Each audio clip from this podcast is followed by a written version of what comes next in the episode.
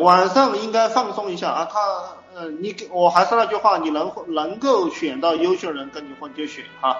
这个从他们当中去选一个能够用的人，而且他们觉得白天已经赚钱了，晚上不需要工作了啊，这都是一帮傻逼啊！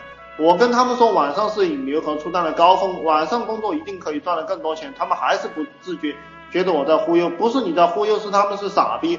我很失望，你不需要失望啊，没有必要失望。就你在失望了，就证明你这个，呃，你这个心理还不健全。你，你看我已经跟你讲了，你有什么好失望的？一个人要去吃屎，他去吃就是了，跟我们有什么关系？理解吧？一个人去吃屎，他去吃就是了，跟我们有有什么关系？一个人要去当下贱人，他去当就是了，跟我们有什么关系？那我我当初就是刚刚做公司的时候，我也我也想把一些穷傻逼把他变富，我想让他有一些奋斗的这个思想，有一些为自己未来去工作的思想。但是我发现他们晚上依然会去打游戏，他们白天在公司也会玩游戏，对吧？他也会去玩，我玩就玩吧。以前我会去劝他们，现在我劝你干什么？